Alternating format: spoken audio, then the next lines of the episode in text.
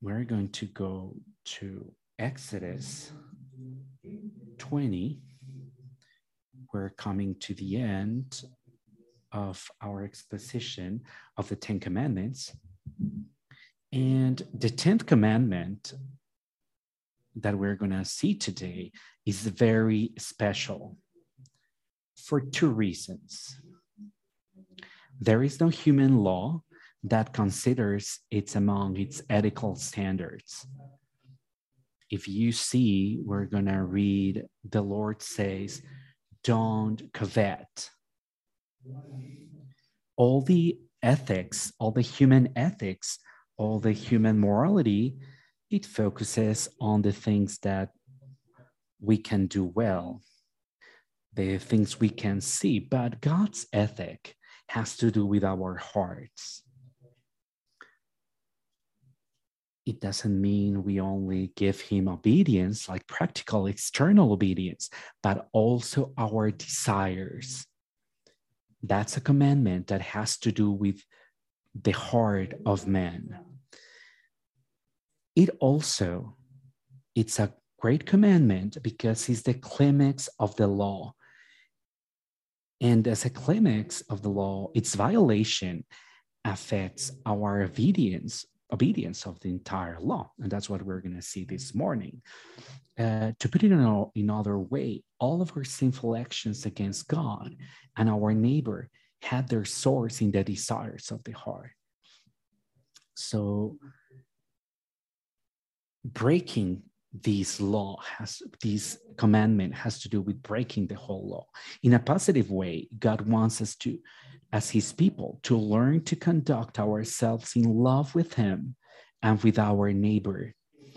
This implies our external conduct with our internal motivations. Remember, the Lord says, Love God with all your heart and love your, your neighbor as yourself. So remember, we are always called in the commandments to love God and love our neighbors as ourselves. It's something that happens in our hearts.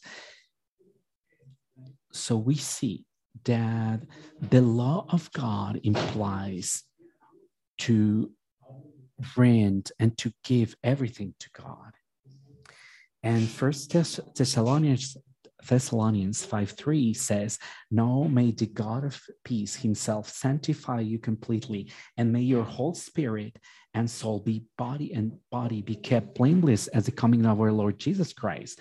The Lord has redeemed us so that we can consecrate us, ourselves completely to him because he has given his own life. He has bled for us. He has redeemed us. So our salvation and being the people of God, it, it was it, it it it was paid like God paid a price for us. God paid a price so what we could be our so so we could be His people. So let's heed his word this morning, which invite us to do two things to discard all evil desire of our heart and live content to have him as our God, as the sum of all joy. We are going to consider both of these points this morning and as we study our text.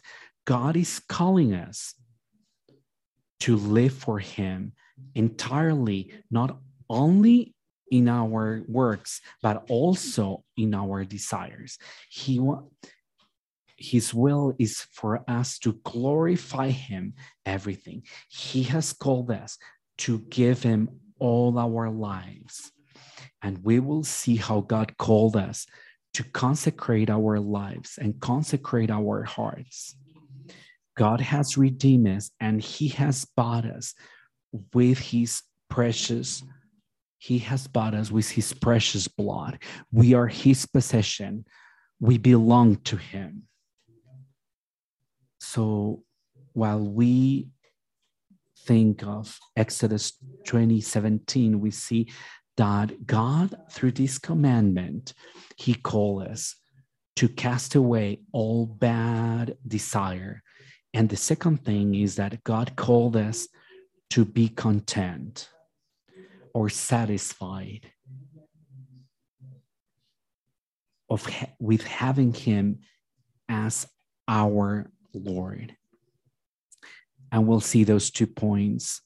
So remember, all commandment has a positive and a negative part. So the positive part is implicit. We are called to not covet our neighbor's home.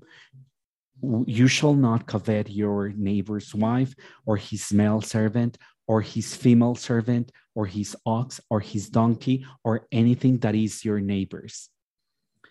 So we are called to have God as sufficient and be, and be content and find contentment in Him.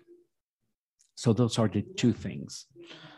But before, I would like to note what the what the, the text says. There are two repetitions. Thou sh- you shall not covet your, na- your neighbor's house. You shall not covet your neighbor's wife. There are two repetitions. Repetitions in the Bible are very important. There is no commandment that is repeated, such as this one. Like the fourth one that talks about the, the Sabbath. And this commandment, even when it's repeated, it also repeats the same commandment. So that tells us everything. So we always, when we write in bold something we want to see clearly, the scripture does when it repeats. When this Lord, when the Bible says that God is holy, holy, holy, it all tells us something very important that we have to consider. So it's the same that happens in this commandment because covetousness we think you used to think that covetousness is not a great thing because we always think about a scandalous sin like like pornography like lust and like scandalous sins you know? But when we have we when we covet we think it's not bad. Nobody's looking at us. It's something that is hidden in our heart. It's good to desire things that are not that doesn't belong to us. Uh, have you know dreams have the american dream uh, wanting to have more but that is really perverse. It's a really dark sin. And god is calling us to cast it to cast it away. And also we can see through this that God doesn't also see what we do, but he sees our hearts and not and God see, can see we can we may think that our paths are, are straight, but God can truly judge. God is the one who sees, God is the one who judges. In Hebrews 4 13, and no creature is hidden from his sight, but, but all are naked and exposed to the eyes of him whom we must give account. So one day we have to bring bring to God all what we have done and everything we do is open to God. God knows all of that and he judges that. So God will judge this sin too, the son of covetousness. So we need to cast away and take it away from our life. So the repetition of this commandment is necessary to remind us that our obedience of the Lord must be both internal and external. One of the first things that God does is to change our hearts it says the, the word, he will give it, I will give you a new heart and a new spirit I will put within you. And I will remove the heart of stone from your flesh, and I will give you a heart of flesh. So now God gives us a new heart, a heart of flesh, a heart with new desires, a heart that believes new things. Maybe you're born again and someone has shared the, the gospel to you and now you desire things that you never desired before yes we still struggle with the old with the old man but the old the old man should die he doesn't renew and we should consider it as dead uh, that's what Colossians 3 5 says, Put to death, therefore, what is earthly on you. So, what can we we see that sexual immorality and fornication is like the top, you know, but he also talks about impurity. It also called of passions, evil desires, and covetousness, which is idolatry. So remember the law, the law of the uh, so the covetousness is like on the top of all all sins. So we should consider that. We should consider that as dead. God is always giving us a new heart with new desire. He's renewing us. And that's the identity this new identity with what we have that we should cultivate, that we should help make it grow, that we should help grow, that we should work on. So we shouldn't we, we shouldn't um,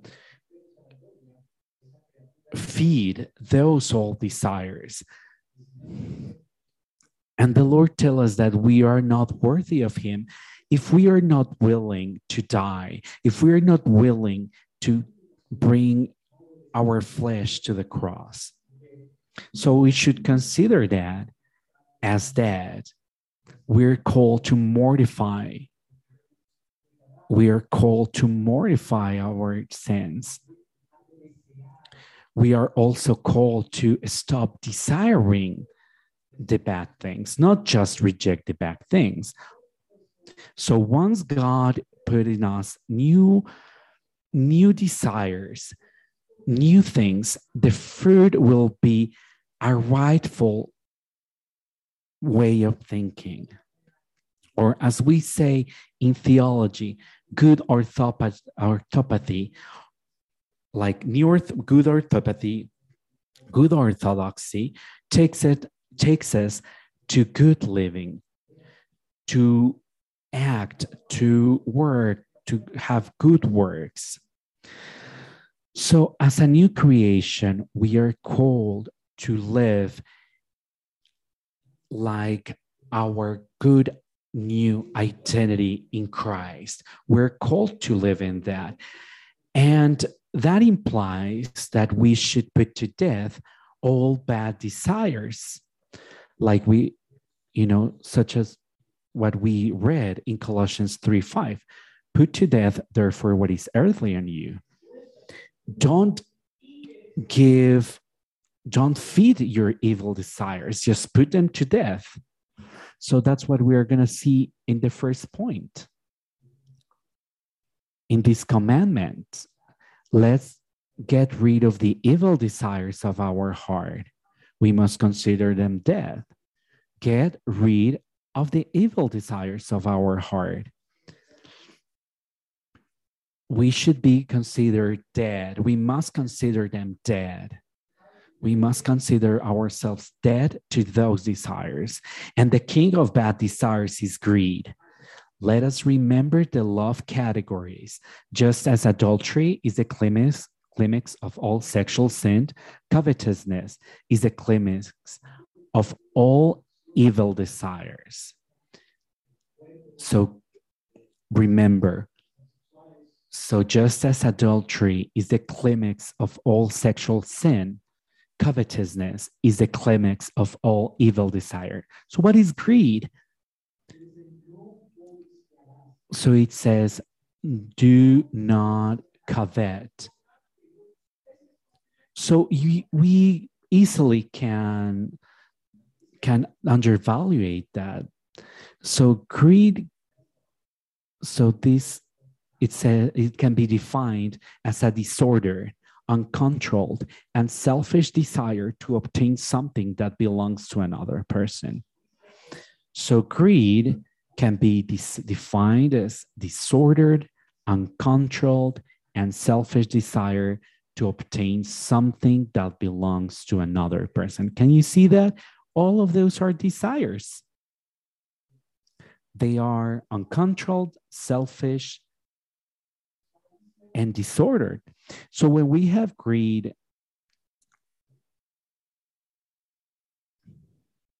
so we, we have greed, we break this commandment.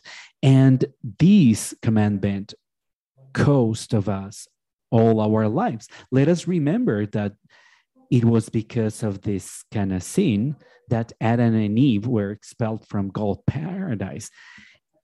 And the, the sin was not lost, it was this sin. So we are we are dead. So humans are dead because just Adam, Adam and Eve didn't take care, didn't were, were they were not concerned with what would happen. She just had a disorder. They had a disorder and uncontrolled and selfish desire. They didn't care about what would happen next. So, what disqualified Eve and Adam, it was this sin that broke the whole law. So, Genesis 3 6 says, So when the woman saw that the tree was good for food and that it was a delight to the eyes, so remember, God asked them and God told them not to, to look at it, not to contemplate it. So she saw. And she saw that it, and it was a delight to the eyes. So she liked it and she found it beautiful. She desired it. And the tree was good and it was a delight. And, the, and she said, and it was good to make one wise. So, of course, we can see the greed and the greed gave as a product rebellion sin and from when where rebellion comes from it comes from the heart. It all began from the heart. A perverse desire self-centered she only thought of fulfilling her desire. She didn't even care about her husband and she told her husband to do the same. She and adam he also he just complied.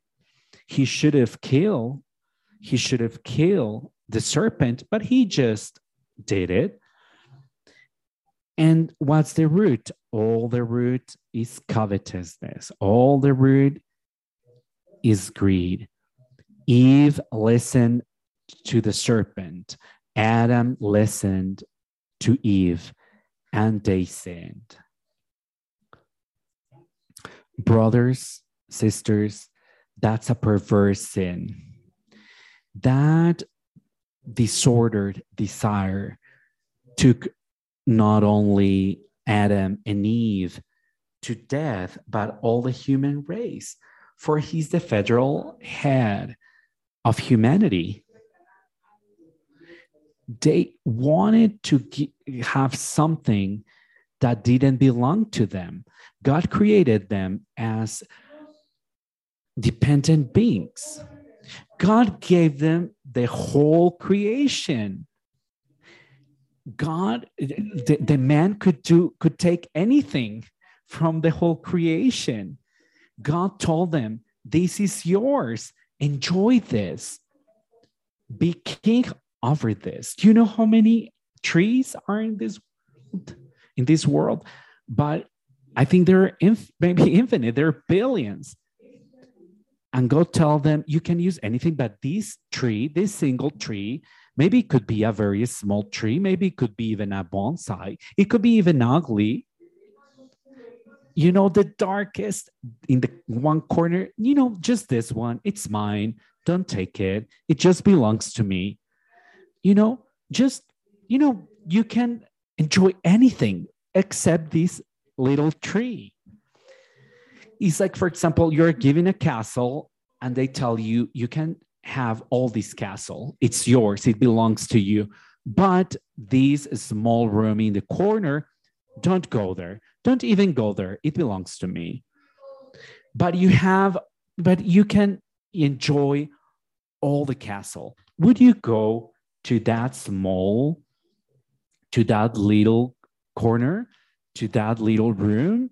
Uh, you know, this this man is so bad, he's so perverse that he he gives me everything, but he doesn't let me go to that little corner. So bad. That's what Adam and Eve did. Oh, God is so bad. What what is in that room, in that hidden room? And Satan tells them, I know what it is there. If you eat from this fruit, you will know good and evil. You will be eternal. You will have eternal life. Yes, God is so bad because he doesn't let us be like him. So now we will take him. We take God's place and we will eat to be like God. And that's a silly idea that we have until now, that we think we can become like God. Terrible, isn't it? How did it all start? How did it all finish? Everything started in a desire, in a wish. So, see, we still are man. We're limited. We still have to go to the bathroom and we thought that we could be infinite, that we could be like God. There's a psalm where people think they're gods, but he despises them. And we are finite. We were created for God. We are created in the image of God. So, what did we become? Just death in sins. And we are not. So now we can't even get to know god. We can't be god. We're lost. And now man cannot even live. And and now we're dead. Even like we thought that eyes were, were going to be open by eating this fruit but it's all the opposite. So these bad desires gave birth to sin, and sin gave birth to death. And now we see that we are all condemned, that men, all men, are condemned because of this desire. So I repeat it the desires of the heart are the source of all bad things, of all sin. So remember, the Bible, remember, love God over everything and love your neighbor as yourself. So we can see in Eve's covetousness, she didn't love God and she didn't love her neighbors. She didn't care about her neighbors. So what happened after the after the fall? They had to cover themselves they couldn't trust. They had to cover their own nakedness. So Adam, when she coveted and when she took, then the, the man couldn't trust her anymore. She wasn't like, and I, she wasn't a good help for him. And the man didn't protect her either. So she's not going to trust in him either. So that what happens when there's fornication. So you can trust the other one. Maybe he will leave me. Maybe he will run away. Does he really love me? Doesn't it work that way? Everything is broken. The relationship is broken. There's shame instead of peace and joy when we take something that doesn't belong to us, it will always cost us life. The desires take us to that. Isn't it terrible? We don't love the neighbor. We're not thinking about the other person. As James 4 2 says, You desire and do not have, so you martyr. You covet and cannot obtain, so you fight and quarrel. So you don't have because you do not ask. Then we're greedy and we do whatever we can to get what we want. We don't do, we, we don't, we don't care if it if it affects anyone else. We just want to what what we just want what we think it will make us happy regardless, regardless of whether the process of getting what we want.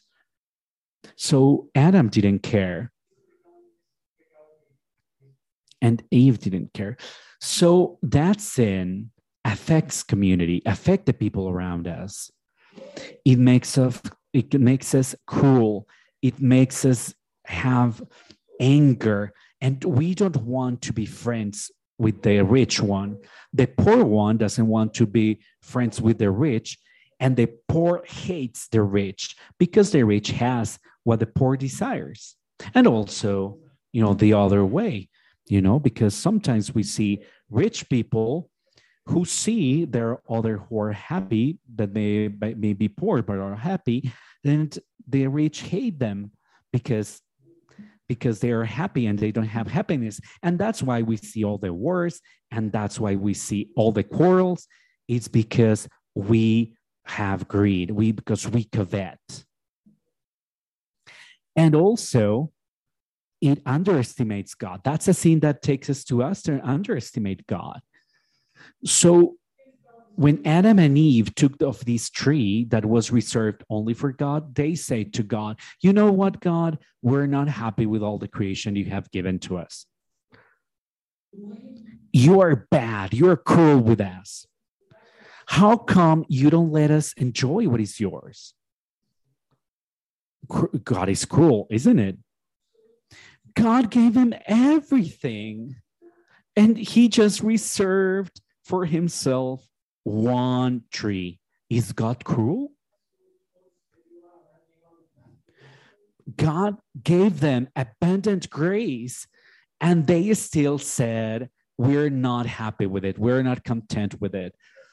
We want to be divine like you are because you are denying us to be divine like you are. So we want to be divine like you. And they thought that tree was the was the solution to all their problems. We don't want you as our God. We want to be our own gods. Isn't that perverse towards such a good God?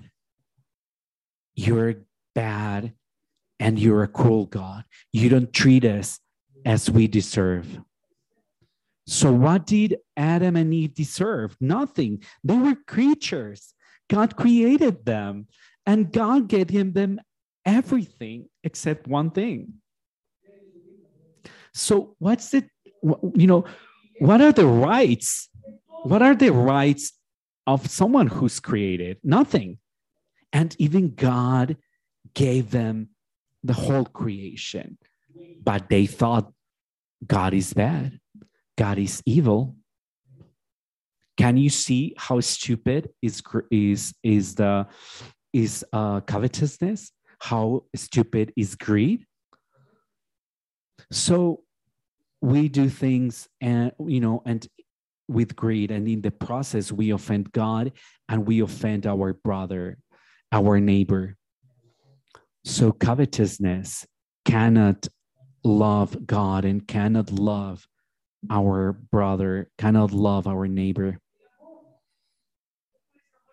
So if we can't love and if we if we can't love, we just break the whole law. And Timothy at first Timothy 6:10 says, For the root of all evil is the love of money. Oh, but it is not talking about covetousness. But then it says, For which some coveting it have straight and see the problem, coveting. So, what is the root of all evil? Covetousness greed and exaggerated love towards getting more things, getting money, getting gold, you know, getting all that we see, like it's everything we have. That's the root of all evil. And what God condemns here, what Paul, what Paul condemns here is covetousness, is greed. So Paul himself, when considering the, his own commandment, and he says, "What I don't have any problem with myself. I'm a good um,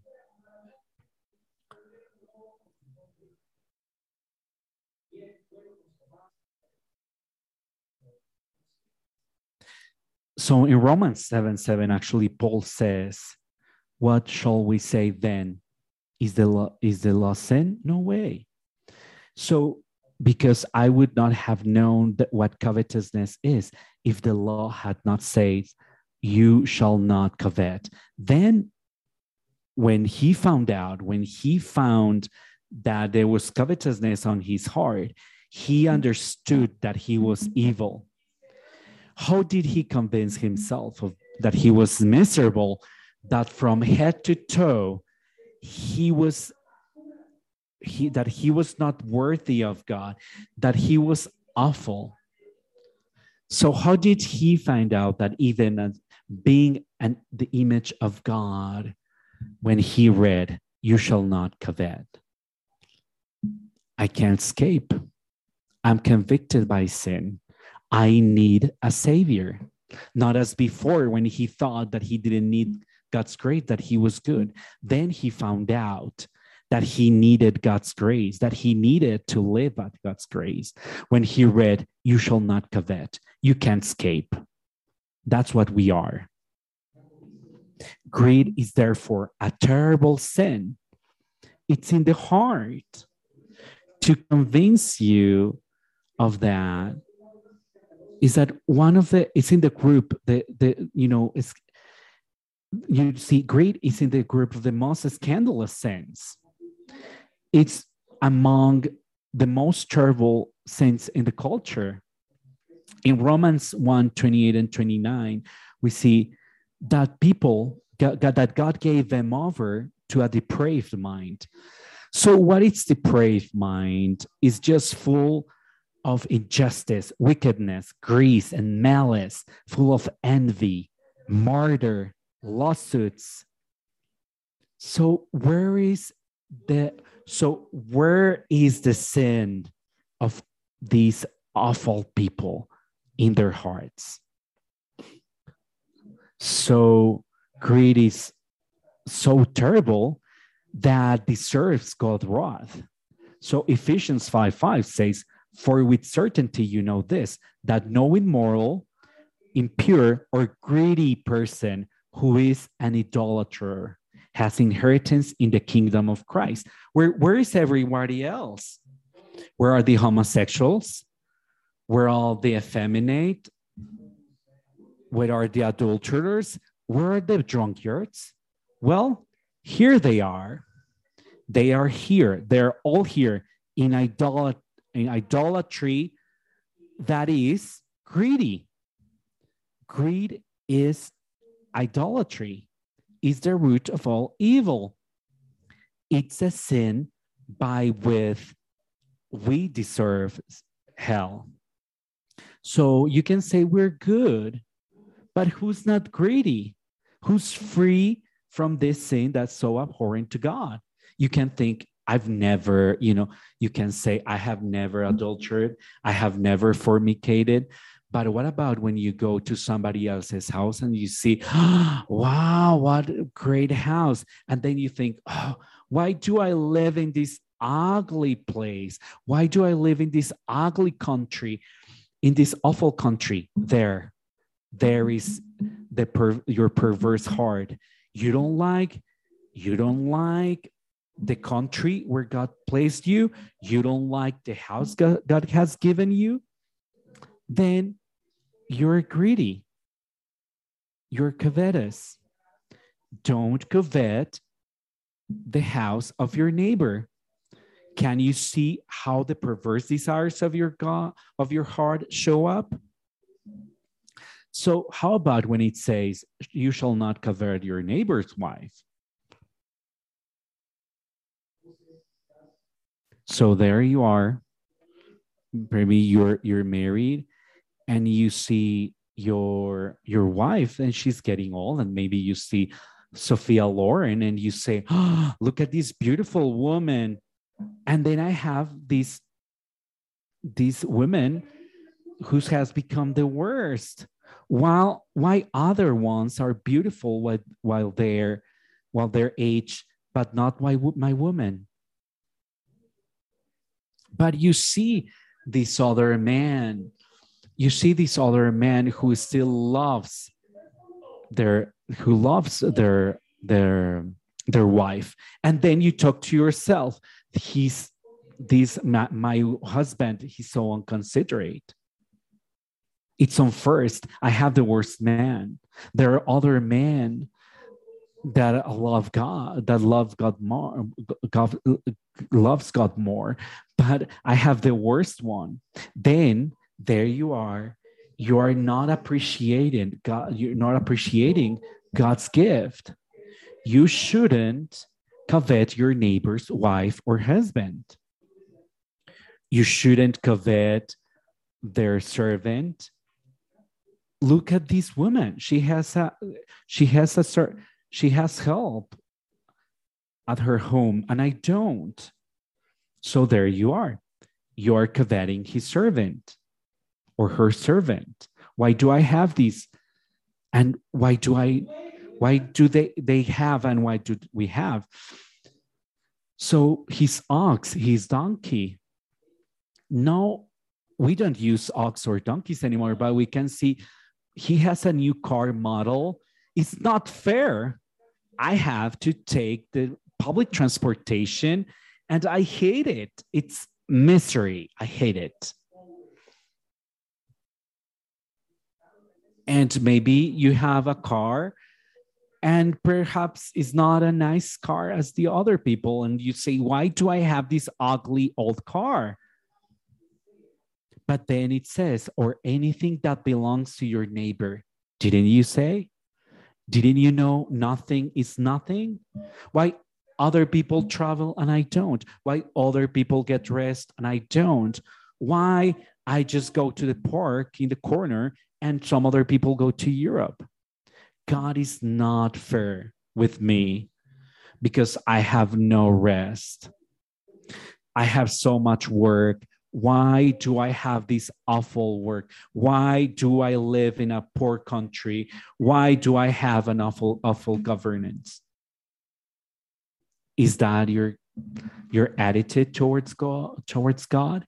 Then you covet, you're a coveter, you're greed. And I have shame to tell you that I also struggle with that.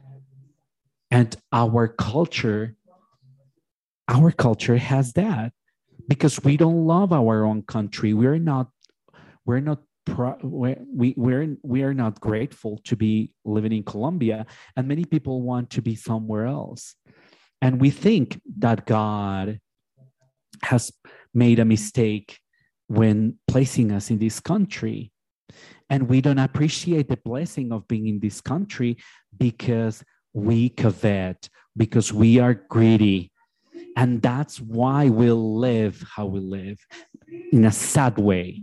It's so sad to, to put your eyes in this world instead of in God. Like this world was the, the source of happiness, of life. Haven't have not we sinned against God in all these ways? So our Catechism says, what are the sins that are prohibited in the Ten Commandments? The sins that are prohibited in the Tenth Commandment are discontent with the wrong condition, envy, and pain for the good of our neighbor, along with inordinate motivations and desires for anything that belongs to our neighbor. That is what God condemns. Do you have that evil desires? They are. So we must not only mourn the sin and its consequences, but we must remember that this sin makes us idolaters. Idolaters. It is terrible And we think, oh, those Catholics, those Roman Catholics, oh, they're they're such idolaters, idolaters. But then what does the Bible say? Therefore, consider me members of your earthly body as there to fornication, impurity, passions. So we have idolatry in our heart if we think that way. So, what does it say about idolatry? Who's the idolater? The one who doesn't, for the one for that for them is not enough God. That they want their happiness and they find their happiness in things instead of God. That's why the idolater will never love, will never be happy, because the idolater has placed their their has placed their eyes, has placed their placed their mind of something that doesn't satisfy. Only God satisfies. The idolater always looks to, to things and is obsessed with things that do not fill, that do not fulfill, that do not give happiness. The heart, the heart of someone who covets, it's a bare land and will never give fruit. and be, may people tell you about the joy of live of god the joy of believing in god the joy of trusting god but you will never be happy because you will always look for the new things. What's on the internet for me to buy to be happy? Why do i have to be? Why am i so unhappy? What there is is there anything else new to buy? So oh you know this life all what do you find in this life just covers all the joy.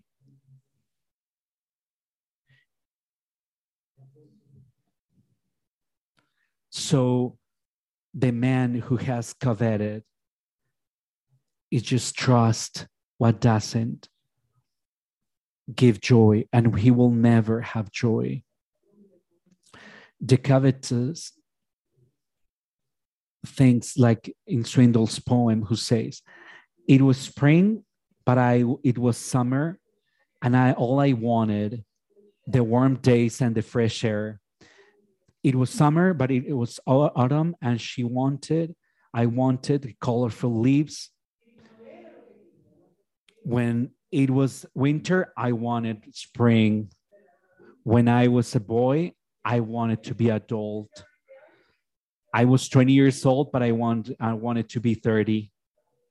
I want to be mature and sophisticated. I was middle aged, but I was I wanted the 20s. I wanted youth and a free spirit. I was retired, but I wanted to be middle aged, presence, and mind without limitations. My life was over and I never got what I wanted. That's the heart of man. Is never happy. So people who are single, they want to get married. They're in the wedding and they want to go, they want to be in the honeymoon and they don't enjoy.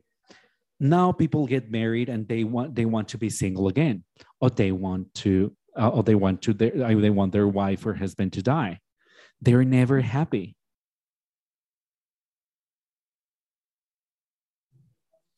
We're always thinking like idolaters if I only had this, if I only had more of this, a little bit more of money, a little bit more.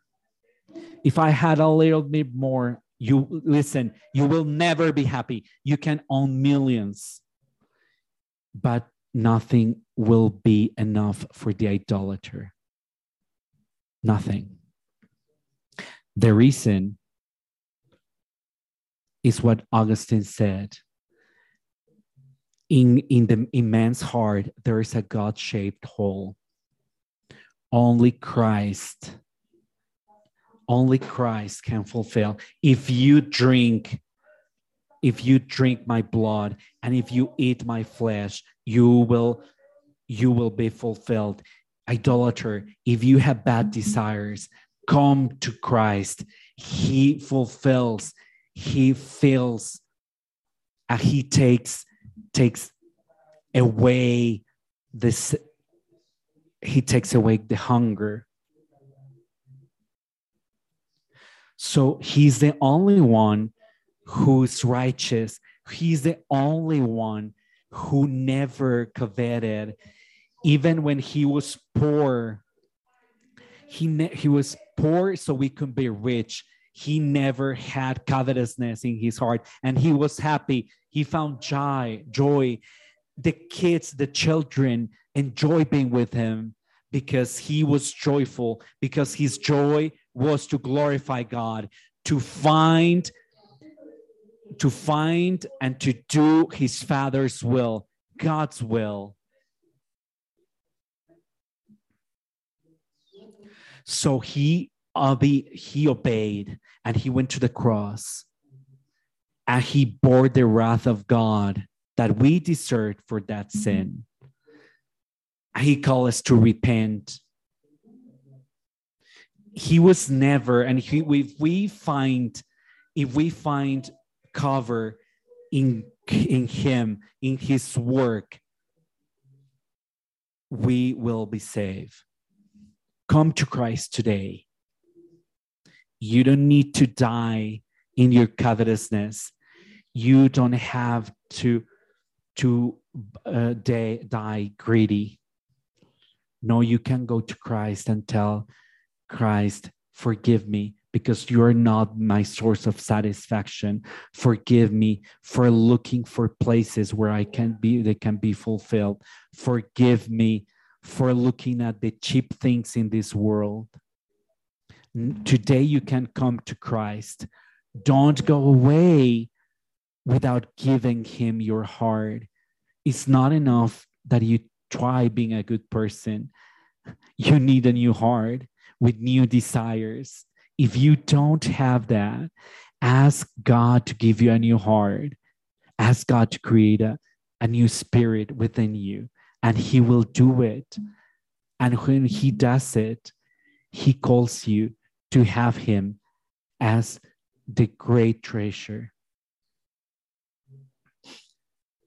So God calls us to live with joy because he is the sum of all joy. That's my second point. Live happy to have him as your God, as the sum of all joy. So desire said, Good. I must say that not all desires are, are selfish. God made us with the ability to desire. Our desire for food reminds us that we should eat. Our desire to do to do something useful motivates us to work. Our desire for friendship draws us into community. Our desire for intimacy, including sexual intimacy, leads us to marriage. So, for example, a man who's under uh, his 40s he can get married so the, that desire should take him and the deepest desire of all desires is and the desire which we were created with is the desire to know god. Cultivate that desire. And that's one of the, reasons why you came here. Cultivate that desire and put your back to those evil desires.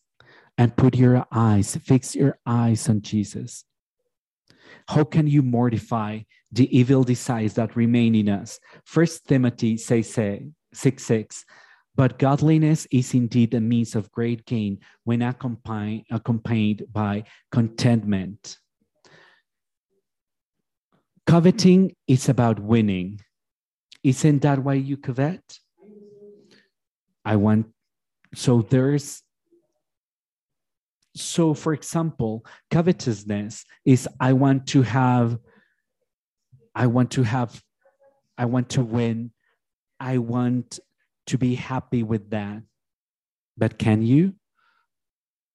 Well, look for me. God says, Do you want profit? I will make, I want you to make a profit. I want you to have joy. I want to bless you, but you won't get it by coveting. So if God is the source, you will be happy. When you trust God, you ju- you're just happy. You're just happy. The idolater says, I would be happy if I had, if I only had, I would be finally be happy.